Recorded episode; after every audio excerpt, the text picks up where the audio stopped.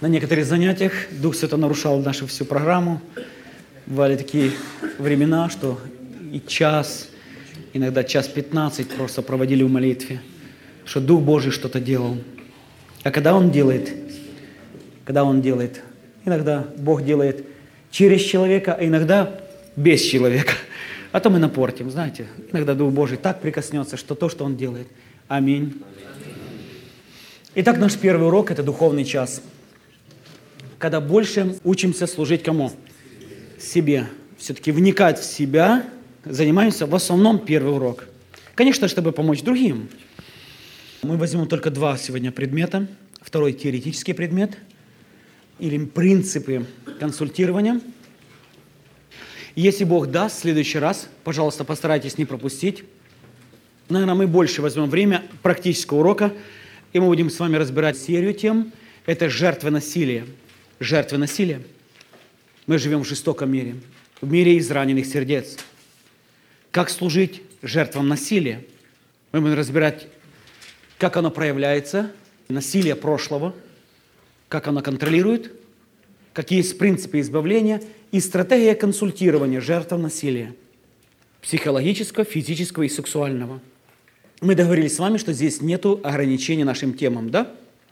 Правда же, есть вещи, которые мы говорим среди детей, это ограниченные вещи некоторые, некоторые с сестрами, некоторые с братьями, а с служителями я считаю, что это то место, где можно говорить обо всем, скажем. Вы согласились на это? Аминь. Хорошо. Потом мы будем говорить в следующий раз, если Бог позволит нам, уделим достаточно внимания, возможно, это будет два вечера. Это жертвам насилия, как проявляется насилие прошлого, как ее выявить, как оно разрешается, что это значит и так дальше. С какими проблемами сталкиваются жертвы насилия? Я повторю еще раз. Психологического, физического и сексуального насилия. Э, возможно, мы успеем пройти, наверное, через раз о сущности насильника. Как служить не только тем, кто был жертвой насилия, но и тот, кто являлся насильником. Как служить этим людям. И третья часть курса будет «Как служить окружению», с которой сталкиваются насильник и жертва. Будем говорить больше о методике или принципах консультирования. Мы кратко повторим несколько минут то, что мы изучали в прошлый раз. Мы с вами говорили о принципах консультирования, и я взял за основание ну, учебник, который Бог помог составить. Давайте напомним, что мы с вами прошли. Мы говорили кратко, что такое консультирование. Это служение одной личности другой – я люблю, когда повторяют, простите, но это мой метод. Это служение одной личности, что? И какие три составляющие консультирования? Три составляющие. Это искусство дать совет. Дать Божий взгляд на проблему. Второе, дать библейский выход из нее и реальная помощь в разрешении проблемы. Если можно, пожалуйста, давайте повторим три составляющие консультирования. Дать Божий взгляд на проблему, библейский выход из нее. Бывает и не библейский, кто знает, да? Бывает и не Божий взгляд на проблему. Если мы извращенцам говорим, ну, это у него тяжелое прошлое. Это болезнь. Больных что нужно? И жалеть. А грешников нужно что делать? Приводить к покаянию. А рабов греха и беззакония нужно вести к Иисусу за избавлением. Правильно поставленный диагноз – это условие, условие для правильного лечения.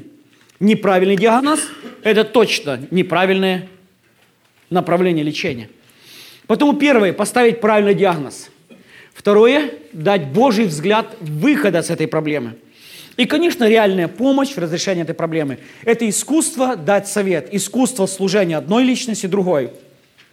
Мы с вами в прошлый раз прошли три очень важных принципа, и я хочу, чтобы мы их запомнили и повторили еще раз. Что окружение формирует личность. Повторите, окружение формирует личность. И чтобы понять нужду личности, очень важно хотя бы отчасти понять окружение, в котором она росла, жила и сейчас находится. Есть что-то общее для всех. Четыре вещи, которые общие для всех. Я повторяю прошлый урок. Какие четыре вещи общие для всех? Мы живем в падшем мире. Если можно сказать, мы живем. Потому требовать, чтобы мы были идеальны и совершенны, сразу, особенно многообращенные, это просто неразумно, нереально. Мы стремимся к совершенству. И мы во Христе совершенны. Аминь. Но в практическая совершенность или практическая полнота святости в практике, в опыте, в сущности, достигнется только в вечности.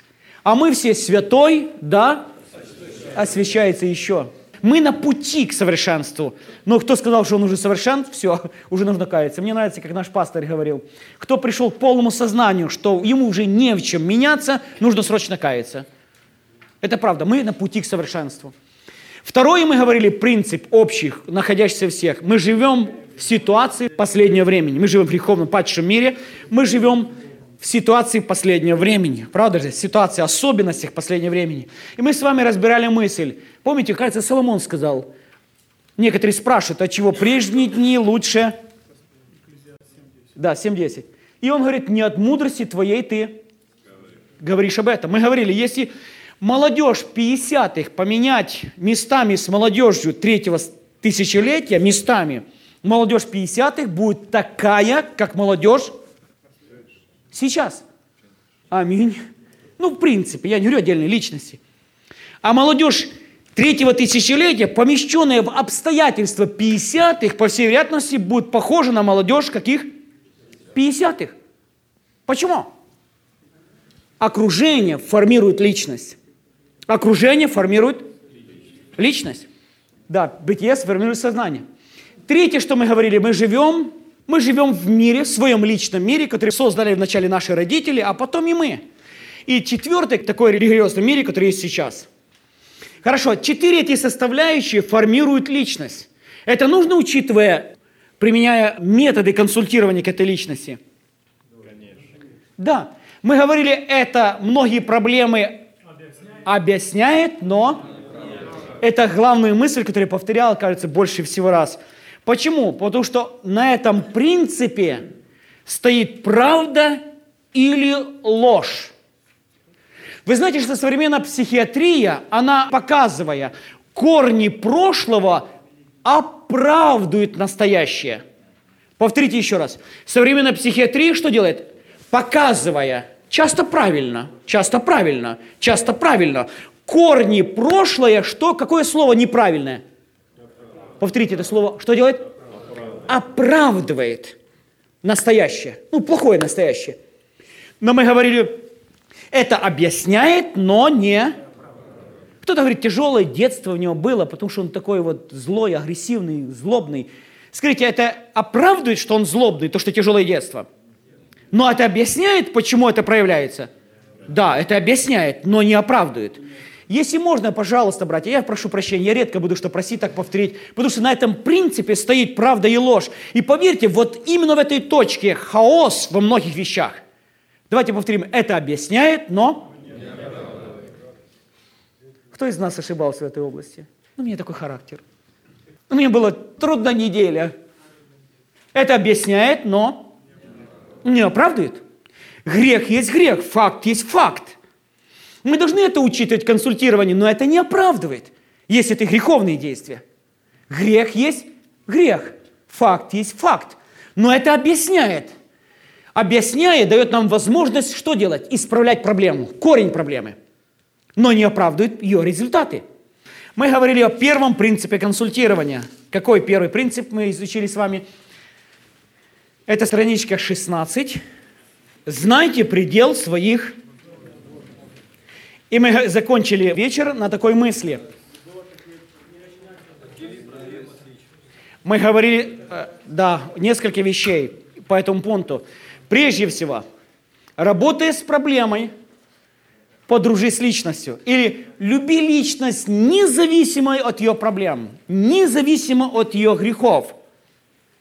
А грех грех сам по себе, мы должны относиться так, как к нему относится Бог. И главная реакция на грех – это ненависть и даже гнев. Потому в консультировании должны сочетаться две эмоции. Это любовь и, повторите это трудное слово, и ненависть. Только не путаем это между собой. Любовь к личности, так как ее любит Бог, а агрессивность, может быть, противостояние самой проблемы – греху, который она делает. Так поступает Бог. Он похвалил даже одну церковь за ее ненависть. Ты ненавидишь дела Николаитов. Это похвала, которую я тоже ненавижу. Это нормально. Так вот, что предлагает современный гуманизм? Любить и личность, и грех. Любить личность и терпеть все, что с ней. Объяснить прошлым настоящее и оправдать человека. Одно из самых сильных врагов современности – это гуманизм, который уничтожает мир и разъедает церковь. Потому сущность гуманизма, его основные вот обличия, я постараюсь с Божьей помощью рассказать. Пожалуйста, хотя бы если не успеем, запомните. Я считаю, что один из главных врагов последнего времени – это именно гуманизм. Главный принцип. Они говорят о любви. Представляете, мир, который говорит о любви, и церковь, которая любовь потеряла. Люди запутались. Люби всех, принимай всех, Бог все любит, все это любовь. И настолько любовь без истины извратила умы, что сейчас отношение к животным лучше, чем... Вы видели хотя бы в одном фильме? Ну, вы фильмы не смотрите, извините, я забыл. Ну, знаете хотя бы. Где бы, где бы человек везешь убийство, насилие, разбой за какой-то идеей. Сколько людей перебито, а где бы обидели хотя бы одну кошечку – если бы в фильме показали, чтобы кто-то ну, ударил кошку или собаку, такой бы фильм цензура не пропустила бы в Америке. Но горы трупов людей за плечами спокойно проходят любую цензуру. Люди поврежденного. И запомните, одно из главных орудий дьявола – это гуманизм. Мы даже не представляем, насколько она уничтожает, извращает мир и обессиливает, разлагает церковь. Кто знает, что тенденция мира, если церковь не бодрствует, постепенно становится не только в мире, но, по крайней мере, влияет в самой церкви, входит в саму церковь. Некоторые вещи очень ясны, черные, белые, понятно. А есть некоторые такие серенькие, что против них нету как бы противоядия. Мы как-то незаметно, оно и стало нашим мышлением. Хорошо. Это, спасибо, брат, мы к кошке еще вернемся. А, по крайней мере, мы говорим сейчас о серьезных вещах. Правда, братья? Мы говорим о серьезных вещах сейчас. Итак, мы возвращаемся к нашей теме. Мы сделали повторение – Давайте, э, кстати, я хотел спросить, все сделали домашнее задание? Если можно, поднимите руку, кто сделал. Молодцы. Я прошу прощения, подержите еще раз. Я просто восхищаюсь группой. Молодцы, молодцы. Я скажу, что вообще с первого занятия, это, наверное, первая группа, которую я вижу, так делать занятия, то есть задание. Спасибо вам, братья. Спасибо, вы пришли действительно учиться. Брат, наверное, я присоединяюсь к твоей вере. Если есть жажда, обязательно придет туда благодать. Аминь. Хорошо. Итак, в принципе. Пожалуйста, пожалуйста, братья, пожалуйста. Пожалуйста. Кто знает, что люди, пришедшие к нам на консультирование, чаще всего приходят не с радостью. Чаще всего они приходят, чаще всего они приходят с горем, подавленностью и дошедшие, дошедшие до крайней нужды. Люди, дошедшие до крайней нужды, они подавлены, они чаще всего чувствуют себя безысходными, и уязвимыми, и еще один момент – подконтрольными. Люди с проблемой, они легко контролируются. Люди с проблемой легко.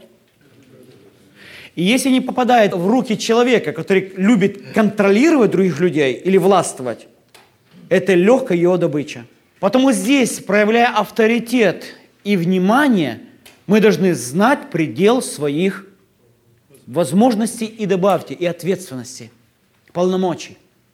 Повторите, возможностей, ответственности и полномочий. Например, я не ответственный сейчас за ваше решение, вы сидящие, ваше решение, которое вы примете, принимать то, что говорю, или не принимать, это ваше решение, и это ваша ответственность. Правда же? Меняться, не меняться. Моя ответственность, моя ответственность преподать Божье Слово истина – доступно, с любовью и мудростью. Это моя ответственность. Правда же, это мои ограничения ответственности. Если скажу, не принимаете, быстро, правда, я переступил эту ответственность. Вы заметили, что даже Бог, даже Бог не переступает свободную волю человека. Хотя может. Дьявол хочет, но не может. Потом написано добро и зло, благословение и проклятие. Я, какое там слово, помните? Предложил. Если можно повторить это слово, предложил тебе ныне. Потому мы должны знать предел своих возможностей, ответственности и полномочий. Особенно работать с людьми, которые эмоционально уязвимы в проблеме, а значит подконтрольны. А знаете еще почему? Потому что они будут просить вас, многие, явно, открыто или косвенно превысить свои полномочия. Я повторю еще раз. Они будут просить вас прямо или косвенно превысить свои полномочия. Знаете, какие полномочия? Решить вместо них то, что должны решать они или Бог. Или они наедине с Богом. Пастор, ты скажи, как мне сделать, а я сделаю. Но это я не могу. Некоторые вещи мы можем сказать, делай так или иначе, потому что так говорит Слово Божье. А есть вещи, которые Бог дал полномочия человеку решать. В некоторых случаях, когда есть опасность, правда же, служитель может сказать, не делай этого, это опасно. Но в конечном итоге это право и выбор кого? Человека. Потому Бог дает определенные принципы, дает мудрость, водительство, но это решение самого человека. Допустим, в выборе спутника жизни, за кого хочет только, только в Господе. Мы просим о мудрости, Божьем водительстве, Божьем, но все-таки это решение человека. Мы не можем нарушать границы, едь туда или выбирай то, бери ту. Это может сказать в конечном итоге только Бог – или решение человека. Или решение человека под Божьим водительством, Божьей мудростью. Потому что должны знать предел своих возможностей, полномочий. Это важный предел. Потом я хочу сказать, что многие люди, я повторю еще раз, это будет всегда искушение. Они скажут, знаете, они настолько не уверены, насколько они не могут сделать никакого выбора. Говорят, пастор, решай, а, а, я, а я буду точно выполнять дословно. Некоторые вещи нам нужно решать. И нужно говорить людям, делайте так и не иначе. Потому что так Слово Божье говорит. Но есть вещи, которые мы решать за людей вместо людей не можем. Это их решение. Мы можем только помочь им, правда же, прийти к правильному решению. Помочь это сделать. И мы говорили здесь, нападайте на проблему на личность, не будьте всезнающими, не принимайте, вот здесь пункт 16 внизу, не принимайте решения вместо человека. Если можно, повторим, давайте эту фразу, не принимайте решения вместо человека. И здесь я написал, 17 страница, первый абзац вверху. Консультант не генерал, отдающий приказания, распоряжения и команды. Не властвуйте над людьми, управляя их волей. Ведь если вы в таком случае дадите неправильный совет, то будете нести всю ответственность за последствия. Иногда нас уязвимые люди, которые растерялись, просят быть для них Богом, направляющий их в тех вещах, которые может направить только Бог. Знаем предел своих возможностей, способностей, полномочий. И это очень важно. Почему я поставил ее первым принципом? Потому еще раз повторю. Скажите, хотят ли люди, чтобы на ним был сильный такой авторитет, управляющий ими, дающий вот так и не иначе, не считающий ни с какой волей? Почему, кстати, такие люди не уходят с церкви, где там есть властвующий, допустим, лидер? Мы говорим откровенно. Почему? Чаще все таки церкви или группы собираются люди с проблемами – которые кричат, возьми мою ответственность и мою волю за все решения и веди меня, а я буду Вадим. Потому Писание и Павел говорит, что я ревную-то вас нечисто. Они хотят там, чтобы вы отлучить вас от призывающих, чтобы вы ревновали по ним. Они хотят сделать вас, то есть, своими учениками. А я ревную вас ревностью Божией. Я обручил вас единому мужу. Это Божья ревность. И мы, служители, являемся только служащими человеку, помогающему ему прийти к Господу и наедине с Богом принять решение, но не решающим вместо человека. Некоторые вещи нужно решать, это нормально, полномочий сказать, вот так, не делай, так делай. Иногда нужно запрещать, даже повелевать, правда же, иногда, в некоторых случаях, где касается опасности или греха.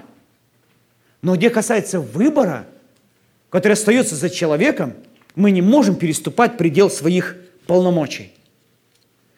Я хочу сказать, что здесь делают много ошибок, очень много ошибок. Поверьте, очень много ошибок, потому что люди просят нас, служителей, принять решение вместо них. Я в таких случаях говорю, давайте вместе будем молиться. Я расскажу вам принципы, как это принимать, как Писание говорит по этому поводу. А потом склонимся на колени и будем молиться, чтобы Бог дал вам мудрость, дал водительство, принять то решение, которое может принять только вы наедине с Богом. И еще последняя схема, которую я хотел обратить внимание. Вот схема, видите, три рисунка. Три рисунка. Слово «Н», нуждающийся, К, консультант и, конечно, Бог. Скажите, какая из этих схем правильная? Первая, вторая и третья. Давайте начнем с простой, с третьей. Консультант в данном случае что делает? Нуждающийся обращается к нему, он обращается к Богу, Бог говорит консультанту, а он передает ему. Это нормально? Нет. Тогда или нет? Он в данном случае является посредником между Богом и человеком. Есть один посредник между Богом и человеком. Это человек Иисус Христос. Скажите аминь. Нету других посредников. Здесь один посредник. Это положение, которое часто занимает батюшки. Прощается, знаете, прощается, отпускается и так дальше, и так дальше. Здесь касается всех вещей, отпущения грехов и так дальше. Конечно, есть моменты, есть моменты, когда люди придут с нуждой, и Бог даст нам ответ. Есть моменты, и мы можем сказать человеку, но это момент такой. Дальше, скажите, вторая схема. Смотрите, нуждающийся обращается к консультанту, и консультант, или думая, что имея, или говоря, что имея, близкие отношения с Богом, передает ему волю. Что-то похоже на третье. Это правильно или неправильно? Что здесь неправильно? Нету связи между нуждающимся и... Помните, мы говорили? Главная цель консультирования – это привести человека к более близким или вообще в отношении с Богом, к совершенствованию. И через это к решению его проблем – Конечно, правильная какая? Возьмите карандаш, пожалуйста, и несколько раз проведите по той линии, которую вы должны стратегически усиливать в консультировании. Проведите, пожалуйста, в первом пункте взаимосвязь, усиление которой является целью консультирования. Взаимосвязь, которая является целью, целью консультирования и усиливать. Какую вы поставите взаимосвязь? Между нуждающимся и Богом. Мы должны иметь близкие отношения с Богом, когда консультируем? Конечно же, это нормально, но это наши личные отношения. Но главная цель консультирования – это усилить, развить, научить взаимосвязи между Богом и нуждающимся. Это главная цель консультирования. Потому что он помощник, служитель человеку, служащему приближению к Богу. Я повторю, главная цель консультирования, чтобы консультируемый, нуждающийся человек, самых ближе прийти к Богу, убравший грехи, беззакония, проблемы, научивший слышать Божий голос и усилил именно эту взаимосвязь. Иначе он сделается зависимым. Через консультанта остается связь, но я сказал, какую главную цель усиливать, наша стратегия усиливать вот эту связь. Прощение, голос Божий, слышать Божий голос. Я расскажу быстро одну историю. Здесь есть брат, он подтвердит ее. Однажды как-то один, один из ну, наших друзей попросили помолиться за его детей. Мы пришли и просто помолились вместе. Случилась еще одна проблема. Как вы думаете, люди что сделают, если Бог решил эту проблему? Благословил, исцелил. Что они будут делать? Вы опять молитесь, и опять Бог являет чудо. Что они сделают третий раз автоматически, уже даже не задумываясь? Они прибегут к человеку. И в следующий раз, знаете, друзья, давайте мы так сделаем. Вы, родители, молитесь за ребенка. А мы отойдем подальше. Будем молиться о вас. О вас, родителях. И когда Бог коснулся и через молитву родителей исцелил ребенка, скажите, от кого они стали быть больше зависимы? От Бога. От Бога. И это главная цель консультирования. Я верю в духовные дары, я радуюсь. Я с детства, как говорю, вырос в действии духовных даров. Но я знаю, что основа всех основ – Бог хочет лично общаться с человеком. Слава Богу за дары, скажите аминь. И мы нуждаемся в дарах, и нуждаемся в друг друге, и служении в друг друге, но все-таки основа всех основ – это вот это отношение.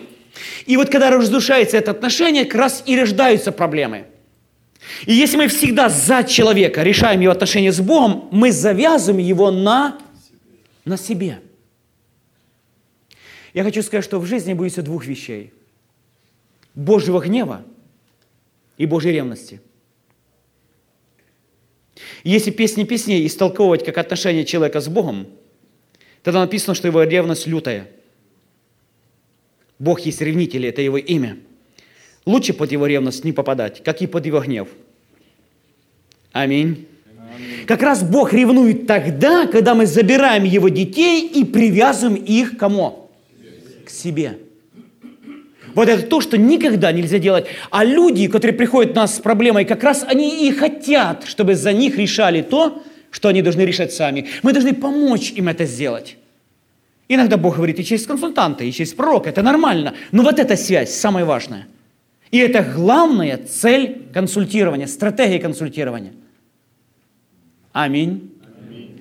Давайте совет, опираясь только на Слово Божье. Кто знает, что иногда мы говорим так – ты знаешь, я так думаю, у нас так принято. Вы обратили внимание, как апостол Павел отличал то, что он говорил без Божьего откровения на это, и то, что он говорил как Божье Слово. Он настолько ставил этому разницу, четкую разницу. Он говорит, я не имею откровения. Я просто думаю, что имею Духа Святого давать мудрость совет. Но здесь иногда он говорит, так и не иначе. Потому что так говорит Бог. Можно так сказать, знаете, вот написал «Великое благочестие тайна», Бог дал откровение, я написал. Потому каждый раз, когда мы консультируем, нужно четко отличать эти два совета. Главная стратегия говорит «так говорит Писание». Но если нам нужно дать совет из нашего опыта, мы говорим «мой опыт такой», я вот так думаю – это нормально. У нас даже так было принято. Потому, пожалуйста, каждый раз вот эти вещи нужно отличать. Но главная стратегия все-таки давать совет, опираясь на Слово Божье, истину Божье Слово или библейские принципы. Потому главный ответ на консультирование – это, в общем, учение по этому вопросу. Вот так я понимаю вообще смысл и цель консультирования. Мы можем приводить примеры, иллюстрировать. Мы говорим, вот такой есть случай – мы можем даже приводить откровения. Но кто знает, что откровения не являются непогрешимыми? Для данной ситуации, может быть, это лучший выход. Но воспринимать их как учение, а учение в данном случае, или опирать учение, мы не можем. Я верю откровениям. И я хочу, чтобы действовал Дух Божий. И дальше мы будем говорить о работе Духа Святого и его даров консультирования. Это будет целый раздел. Потому что я верю, многие проблемы не решить без сверхъестественного Божьего откровения. Аминь. Но все-таки главное в нашем консультировании опираться на Божье что? Я, кстати, в том, той группе буду еще говорить и общие принципы, приняты в вашей церкви, если это касается внешних форм служения. И общие принципы, принятые в вашей церкви, где касается внешних форм служения, устройства служения – то есть опирайтесь на решение служителей. Это нормально. То, что касается вопросов общих форм служения. Но мы говорим сейчас, опираясь на Божье что? Слово. И еще один момент. Чаще всего люди сопротивляются. Говорят, ну ты дал совет, но что должен ему верить в общем? Если люди сопротивляются, иногда я даю человеку, знаете, особенно сейчас мне это легко делать, потому что я уже плохо вижу без очков. Ты вот прочитай, а я буду называть, особенно если чувствуешь, что человек сопротивляется, это будет очень болезненное слово. Человек не только слышит слово, но что он делает? Сам читает. Сам читает. А мы комментируем. Он читает, а мы комментируем. Как вы думаете, психологически труднее ему сопротивляться, чем я буду читать? Ну, это в моем служении. Это так, знаете, как совет. Я думаю, что это работает. Потому иногда даю человеку, чтобы он читал, потому что он знает, так написано. Потом мы говорим сейчас, опираясь на Божьем Слове. Но Люди сопротивляются иногда Божьему Слову. Почему? Если люди сопротивляются, есть последний пункт, пожалуйста, подчеркните, пожалуйста, подчеркните, это 19 страничка, последняя. В консультировании есть четыре стадии. Пожалуйста, я отвлекаюсь. Как я называю, зеленый свет, желтый свет, ну, давайте добавим желтый мигающий. Есть в Америке желтый мигающий? Ну, наверное, красный мигающий, да. Красный мигающий. И красный. Желтый мигающий. Я знаю, что такое был цвет. Да, я железнодорожник. Но это предупреждает, но там был такой, что мигал уже красный, вот, вот, вот красный. Помните, да, на светофорах был, вот так вот. Так вот, когда с человеком говоришь о проблемах, о проблемах, когда ему не нужно принимать решения и меняться, человек готов с тобой рассуждать, помните, о вещах, которые его не касаются. Это зеленый свет. Он в дружеских отношениях с вами, он готов рассуждать, принимать, не принимать и так дальше. Но когда уже это касается Божьего Слова, его вопросов и говорит, ты должен поменяться, там уже начинает загораться желтый или сразу мигающий. А в тот момент, когда ты говоришь, нужно принимать решение сейчас, это момент красного света или зеленого. И вот это, скорее, красным, правильно, это тот момент, тот момент – когда не всегда нужно торопить. Потому что он же настолько натренировался обходить, а ты ему прямо в лоб говоришь. Тем более Божье Слово. Иногда человека нужно довести до красного света. отступить? Не, не отступить. Не отступить. И пригласить к молитве. Или дать время, если он сейчас не готов принять, когда он агрессивный, может быть, иметь мудрость в данный момент, в данный момент – не отступить, нет, не пойти на компромисс, ни в коем случае. Но достаточно быть мудрым, чтобы он не ожесточился. Кто знает, что если нам жены наши иногда говорят, когда мы на пороге голодные, уставшие, и сразу говорят, проблемы прямо, это не то, что зеленый, желтый, красный, сразу красный свет. А нормально, и мигающий, без мигающего. Иногда нормально, правда же, вот это время, вот это время – сказать раз, потом еще чуть дальше добавили, так дальше. Может быть, так решим, может, так дальше. И кто знает, мужчины, когда жена перестает говорить, мы начинаем делать. Мы говорим, мы достаточно должны быть мудрые, чтобы ну, не атаковать человека, чтобы вызвать его только ожесточение. Чуть позже я расскажу, что нужно делать, когда вы дошли до красного света. А теперь, пожалуйста, вернемся к этому вопросу. Смотрите, там я написал, самое трудное – это нежелание перемен – Поэтому старайтесь при консультировании, консультируемый уяснил себе. Некоторые люди говорят, я так не понимаю, в другом переводе так не написано, в той церкви так не принято, он возмущается, он и э, другие места приводит, подстраивать и так дальше. Потом вы можете спросить очень-очень просто. Действительно ли он желает вообще знать волю Божью об этой проблеме? Кто знает, что иногда люди даже не хотят видеть проблему Божьими глазами? Второе. Готов ли он принять и следовать Божьему указанию? И последнее, открыт ли он для перемен? Никогда не забуду, когда разговаривал с одним человеком, знаете, чем я больше говорил о проблеме, называя больше своим именем, говорил с мудростью, я верю, так, с мягкостью. Помните, зеленый, желтый, мигающий, я чувствовал, что уже предел. Красный начал там, где еще зеленый должен быть. Там еще до перемен не дошло. В таких случаях я просто помню, сел и сказал, знаешь что, мне достаточно из других дел, чтобы я сидел и воевал с тобой, доказывая, что это неправильно. Вот я рассказал тебе, а ты выслушай, пожалуйста, что я хочу сказать, что есть Божье Слово по этому поводу. Просто выслушай. И сам прими решение. И сам имей ответственность за это. Я говорю, пожалуйста, я высказал, а теперь, пожалуйста, имей ответственность. И сейчас у тебя выбор. Ты можешь встать и уйти. Я за тобой не побегу. Ты можешь остаться, но должен быть готов к переменам. Вот мои руки протянуты, чтобы служить тебе. И чем я дальше буду нападать, правда же, чем больше человек будет сопротивляться. И по всей вероятности это дойдет до конфликта и агрессивности. Но когда мы говорим, послушай внимательно то, что написано в Писании. Я не буду насиловать твою волю. Это твой выбор и твое решение. Ты можешь сделать выбор и просто уйти, но уйдя, ты уйдешь еще более подавляющей тебя проблемой, ты выбрал проблему – и это положение. Ты можешь остаться, но это останется, значит, решение этой проблемы. Мои руки открыты, чтобы помочь тебе в этом. Но я воевать с тобой не буду. Я просто рассказал тебе, как говорит по этому поводу Божье Слово. В 99 случаях люди остаются, когда ты всю ответственность за их решение оставляешь за право и ответственность. Можете повторить эту фразу. Право и ответственность. Мы иногда, родители, пытаемся сразу переделать. Ребенок сопротивляется так и не иначе. Нажимаем и нажимаем еще больше. Кто знает, нужно иногда ему дать передышку перед красным светом. Мы же иногда просим передышки, ну, пожалуйста, не так быстро. Написано в книге Псалмов, если бы там Господь обличал как-то человека там, постоянно, то не выдержала, я не помню дословно, не выдержал бы, наверное, никто.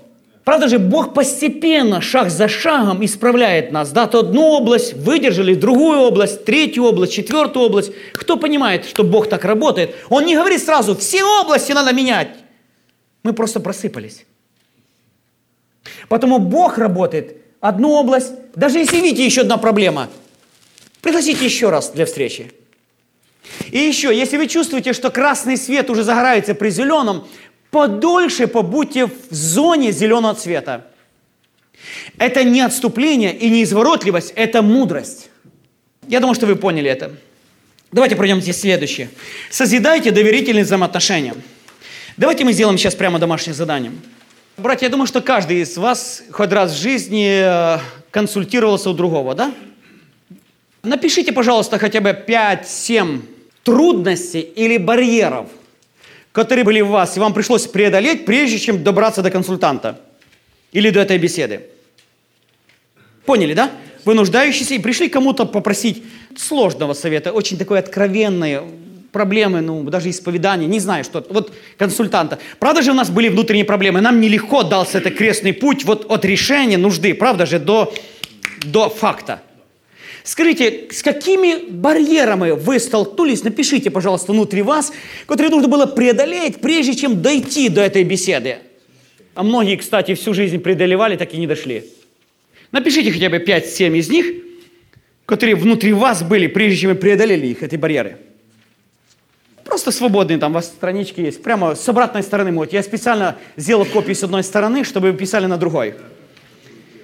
Напишите, пожалуйста, 5-7 основных барьеров, которые вам пришлось преодолеть, вам лично пришлось преодолеть, прежде чем вы дошли до этого откровенного разговора о вашей сокровенной проблеме. Ну давайте, чтобы понятно было, назовите вслух хотя бы одну из них. Как вы думаете?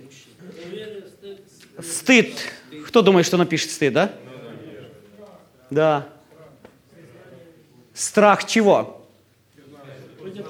Номер один, что неправильно поймут. Номер два, что всем расскажут. Номер три, что после этого приветствоваться не перестанут. Можете написать номер, это все в номер один. Пожалуйста, напишите, братья, только это обязательно 5-7 барьеров, которые вам пришлось лично пройти, пока вы дошли до этой точки, когда вы были открыты и откровенны, со способностью принять совет, консультацию или наставление, обличение. Вот пройдите по своему сердцу. Кто понял, почему я попросил это сделать? Потому что почти все эти барьеры, или большинство из них, будут у человека, который пришел к вам. И поверьте, что чаще всего это был трудный, может быть, многолетний путь. Сзади толкали проблемы, впереди безысходность. И эти внутренние барьеры, которые нужно было преодолеть, прежде чем дойти до этой точки откровенного, открытого разговора. Как вы думаете, все ли люди преодолели барьеры, даже если сидели перед вами? Мой ответ в большинстве случаев, что нет. Как вы думаете, братья, что нужно сделать с нашей стороны, чтобы люди преодолели эти барьеры? Помочь им сделать с любовью и пониманием. А чтобы помочь, нужно это понимать. Мне там рисунок нравится, а не все, что написано, я согласен. Я сегодня дал вам такой листочек. Это невидимые барьеры, правда же, братья? Как вы считаете, нужно ли помочь человеку преодолеть эти барьеры, чтобы он был все-таки открыт для вас? Потому давайте запомним. Почти всегда консультирование начинается с создания доверительных и открытых отношений. Повторите эту фразу. Консультирование практически всегда с чего начинаться нужно? Доверительных и открытых отношений. Скажите, начинается с того, что нападать. Ну, чем нагрешил, рассказывай. Конечно же нет. А если мы смотрим подозрительно на человека, знаете, зашел, ну, я готов тебе исповедовать. Правда же, заметьте, что когда приходите к врачу, к врачу приходите, говорит, хороший врач. Почему? Так относится хорошо. То есть он сумел создать Возможно, он специалист так, знаете себе. Но отношения сумел создать, и вам опять хочется к нему попасть. Потому создание здоровых, нормальных отношений, оно всегда является первостепенным в консультировании, даже если вы встречаетесь с ними первый раз. Потому я рекомендую мой метод, как я подхожу. Когда человек пришел, он напряжен, он, он подавлен, он не знает, как рассказать, он боится, его не поймут, он наконец-то не знает, как изложить, возможно. Он боится, скажет, или не дадут такой совет, или он боится плохой реакции, кстати, нашей. Кто знает, что большую часть людей боятся реакции консультантов? Еще раз скажите «да».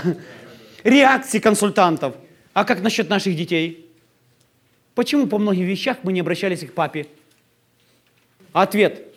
Мы боялись его непредсказуемой часто реакции или предсказуемой реакции. Вы знаете, я разговариваю много с молодыми людьми, я говорю, почему ты не поговорил с отцом или мамой?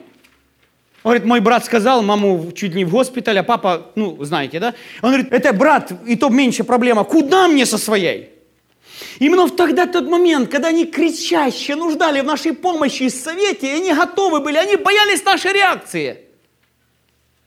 Потом следующий пункт, имейте правильную реакцию – Представьте, вы заходите к врачу и сами думаете, кто я, знаете, особенно ну, мужчины, знаете, что заболел, он сразу думает, что рак и когда умирать. Он же чувствует ответственность.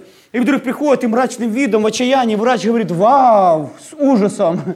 Вчера точно был пациент, уже сегодня умер. Вы обратили внимание, что спокойный тон, уверенный тон, спокойный персонал, который четко знает свое дело, вас располагает к доверию. Кто скажет аминь? аминь? Э, я дважды был на родах моей жены. И знаете, вот делали укол, как это называется? Зашел первый, когда рождала нашего первого сына. Кажется, наверное, наверное, думаю, что это или вьетнамец, или японец. Молодой такой, такой активный, знаете, он пришел, раскладывает инструменты и уже подкатится. Знаете, он пугал меня своей неуверенностью. Конечно, я молился, так знаете, из-за него, из-за его спокойствия, я не знаю уже, и за жену все. Второй зашел, второй раз она рожала, зашел, знаете, робот. Вот, я не знаю, ну, лысый, извините, пожалуйста. Вы знаете, вот, ну, как робот зашел. Четко зашел, посмотрел, даже не поздоровался, разложил свой инструмент, как автомат. Знаете, внутри пришло спокойствие. Это бесчувственный автомат. У него рука не дрогнет. Значит, точно туда попадет. Невозмутимый. Все, что он сделал в конце, он даже уходя просто так махнул головой и все. Он, знаете, он вот, вот так вот. То есть вот это вот спокойствие, твердость, спокойствие, уверенность, правда же, она, она передалась пациентам, он зашел, это человек, который специалист свое дело. А как раз в этих вещах и нужно, знаете, такое, без эмоций. Поэтому наша реакция – одной из самых главных вещей, которые пугает людей, которые приходят к нам дети, близкие или члены церкви. Поэтому ничему не удивляйтесь. Повторите эту фразу. Ничему. Второе. Ничему не ужасайтесь. Аминь. Скажите еще раз. Третье. Не осуждайте. Ничто, даже внутри этого. Очень важно. Будучи уверенными или положившись на Духа Святого, будьте спокойны и уверены, но не самоуверены. Нормально для человека сказать, я это не знаю. Аминь. А я-то думал о тебе. А папа, как же теперь? И человек перепугался нашей реакцией и убежал от нас. Или, по крайней мере, думает, когда он закончит. Правда же, спокойный тон человека, который дался Духу Святому, который готов сказать твердо, я не знаю. Или здесь я хочу помолиться. Создает надежность, открытость и доверие. Никогда не осуждайте, даже внутри человека. Это обязательно отразится на нашем лице, отношениях и методе. И еще, если человек упорный и упрямый, пожалуйста, не раздражайтесь. Не срывайтесь на человека. Нельзя быть нетерпеливым или поспешным. Мягко можно поставить человека на то место, которое вы хотели. Мягко можно направить. Но мы должны действительно быть спокойны, уравновешены в помазании Божьем. Это создает авторитет, потому что из уст священника, правда же, ищут ведения, мудрости. Я даже больше скажу, спокойствие. Вот это внутреннего священства, великодушие. Давайте мы пройдем еще один пункт. При консультировании не отвлекайтесь на другие дела. Пожалуйста, если можно, выключите телефоны. Не смотрите сквозь человека. Как вы думаете, то, что он рассказывает, важно для него? Если мы не примем с такой же интересом, открытостью, как для него ценно, он, по всей вероятности, будет обескуражен и уйдет от нас. Второе. Не давайте советов на ходу. Постись, брат. Да я уже пощусь сколько. Тогда молись. Уже молюсь. Ну, тогда и опять постись. Это всегда бескураживает. Не отвечайте банально. Не упрощайте проблему. Некоторые говорят, мне бы твои проблемы. Так это же детская проблема, нету проблем. Кто знает, что для некоторых, может быть, это и простая проблема, а для некоторых проблема между жизнью и смертью. Я знаю, что для меня поломанная игрушка ребенка, я только прикинул, сколько я потратил денег. А для него, возможно, ну, понимаете, да? И если они подойдут к ребенку и не будут так с ним соучаствовать, а поломанной игрушки, такая, как для него мировая трагедия, по всей вероятности, он никогда не придет ко мне со следующей поломанной игрушкой. Потому никогда не отвечайте банально. И еще самое главное, не классифицируйте людей и их нужды. Если можно повторить эту фразу. Не классифицируйте людей и их нужды. Я хочу что-то объяснить. Если вы участвуете в служении долгое время – постепенно в вашей памяти будет картотека с закладками, полочками. Это правда. И человек, входя, вы уже автоматически, повешивши на нее ярлык, а это с этой полочки, нету проблем, она так знакома, протянувши руки не глядя, повесили ему на шею. И теперь смотрите на него сквозь призму ярлыка, который мы на него повесили. Или проще. Человек начал рассказывать вам свою проблему. Часть рассказал, а вы уже десятки раз слушали. Помните, полочка там самая многочисленная. Говорите, нету проблем, я уже знаю. Э, спасибо за... Э, я понял вашу проблему. Раз и дали ответ. А человек обескуражен начинает продолжать свою историю вторую половину. А она ни в одну вашу полочку не входит. Потому что Соломон говорит? Кто дает ответ, не выслушав, тот и стыд ему. Братья, сколько раз я попадал в эту ситуацию. Если давал ответ до конца не вникнувший в дело, кажется, да, очень простое дело – почти всегда попадаешь в глупое положение, и бывает очень стыдно. Но еще мудрость заключается в том, сказать «прости меня», только не, не кайтесь долго, иначе он подумает, что он консультант. И в заключение, в заключение хочу, чтобы вы просмотрели 22 страницу. Возьмите карандаш, пожалуйста. Дела важнее слов, и наши отношения правильных советов. Кто-то сказал, твои дела говорят настолько громко, что я не слышу твоих слов. И дальше. Необходимо помнить то, подчеркните это слово, как мы говорим. Подчеркните слово, как мы говорим и как относимся к человеку, находящемуся в нужде, гораздо важнее того, для него, конечно, для него, того, что мы... Важно, что мы говорим. Это жизнь и смерть, если мы ересь ему скажем. Но для человека в создании отношений, как мы к нему относимся – и как мы говорим, каким тоном, тембром, стилем, для него намного важнее. Потому что он нуждается не только в наших словах, но и в наших исцеляющих взаимоотношениях, любви и мудрости. Откройте лекцию, которую я вам сегодня дал. Э, психологи разбили консультантов по категориям. Некоторые консультанты похожи на следователей. А куда зашел? А сколько ему лет? Мы нормально задавать вопросы? Нормально.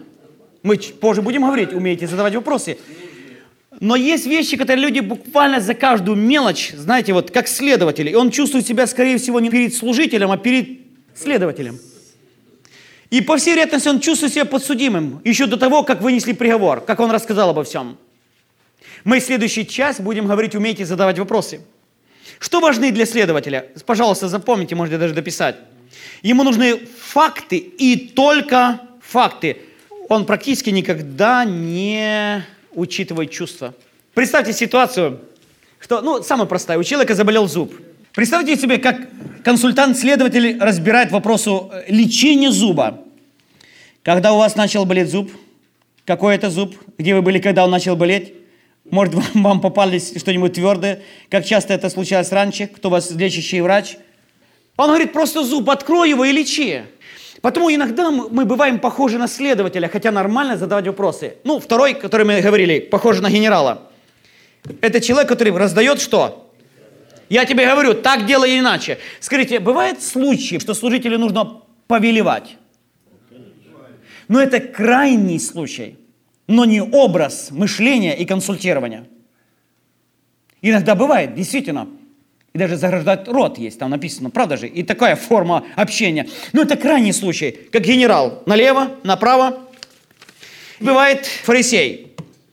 Это вечный обвинитель, всегда готовый прирызить вам пальцем. Если у вас проблема, это ваша вина. Нечего говорить и об этом. Чем нагрешил? Никогда не забуду, пришел один человек к нам, а у нас дети заболели. Ну, грипп вот был, да, такой, один или двое. Он зашел, говорит, да, дети болеют, это конец года, Бог рассчитывает за грехи. Чем нагрешил, брат? И говорит, странно как-то так получается, что Бог в одно время считается сразу со всеми. Эпидемия гриппа, помните, да? На следующий день или через день звоню ему, как дела, брат? Ой, заболел. Бог рассчитывается, да.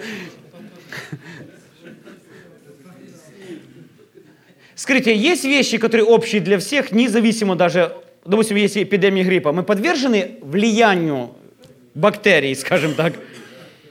Конечно же. Скажите, нужно все-таки человеку вынести и обличающий приговор или решение, обличающий? Скажите, да. Но я хочу, чтобы мы имели разницу между обвинением и обличением. Назовите, пожалуйста, два слова, я уже заканчиваю. Обвинение и обличение – вы чувствуете, что Дух Святой обличает, а дьявол клевещет и обвиняет. И вот мы должны, когда работаем в Духе Святом, мы можем и должны обличать. Не участвуйте в бесплодных делах тьмы, но и обличайте. Обличать – это значит уличать в неправильных действиях, поступках или направлениях. Обвинять – это выносить обвинительный приговор. Это не касается власти имеющих. Мы будем говорить, что иногда мы должны и судить. Библия повелевает нам судить. А когда судить, кого и как, мы поговорим в следующий раз. Знаете, вот я говорил, наклеивать ярлыки, классифицировать людей еще до того, как они зашли, потому что такой человек был точно так одет, и в него была такая проблема. Есть ли такие пророк, я имею в виду в кавычках пророк, этот кажущийся провидцем, советник упивается предсказанием вашего мрачного будущего. Это все, к смерти. Я не говорю о пророчествующем, как о даре, я говорю о предсказателях, которые просто упиваются предсказаниями и наблюдают, как мучается жертва под их... Она и так не уверена в будущем, она и так не знает, что делать. Когда моя жена первый раз забеременела, кто знает, что женщины, особенно в России, почти никогда не говорят прекрасное о материнстве. Пеленки, боже, плачут. Помните, на, как на похоронах, когда выдают замуж? Не-не-не, когда выходите замуж, куда я отдаю? Это что, дочь моя, вот приготовься, вот к этому все. И знаете, женщина, когда беременна, особенно первый раз, она очень уязвима. Кто знает об этом? Ой, там было, у тебя такой симптом. Моя знакомая, моя знакомая. Мне это надоело, я скажу откровенно, сказал, все, жена, больше трубку поднимать не будешь, пока не родишь. Вот об этих пророках я говорю, пророчествующих, или как это, предсказателях. И когда она родила, она говорит, ты знаешь, даже буквально несколько минут после родов, она говорит, знаешь, я даю тебе обещание. Я скажу все прекрасное о материнстве, все прекрасное о родах, при всех болях, о том возвышенном. И я вижу, сколько беременных женщин к ней обращается, она говорит, ты знаешь, да, через боль, но это есть что-то важное, что-то прекрасное, это возвышенное, это чудесное. Есть проблема, обратись к врачу. Ну, не все слушай, особенно в Америке. Если хорошо инструменты, вы знаете, да? Как на мешок, который нужно выкачать деньги. Но все-таки, но все-таки обратись. Есть проблемы, но это что-то прекрасное, что-то возвышенное. Это люди, дающие надежду. Следующий момент, ну, это историк. Помню, ваш прадедушка был. Мастер подлаживаться. Он боится проблем и человека ее плача. Он пытается мягко переключить вас на другую тему. Да, кстати, о зубах и врачах. Мой дядя тоже дантист. Он живет в Колорадо, где мы отдыхали прошлым летом. Такая прекрасная там погода. Море, океан. Поговорим о океане. Кто меня не понял? Кто знает, что даже и братья могут быть бабушками услужливыми. Они готовы нянчиться, снять всю ответственность за человека и так дальше.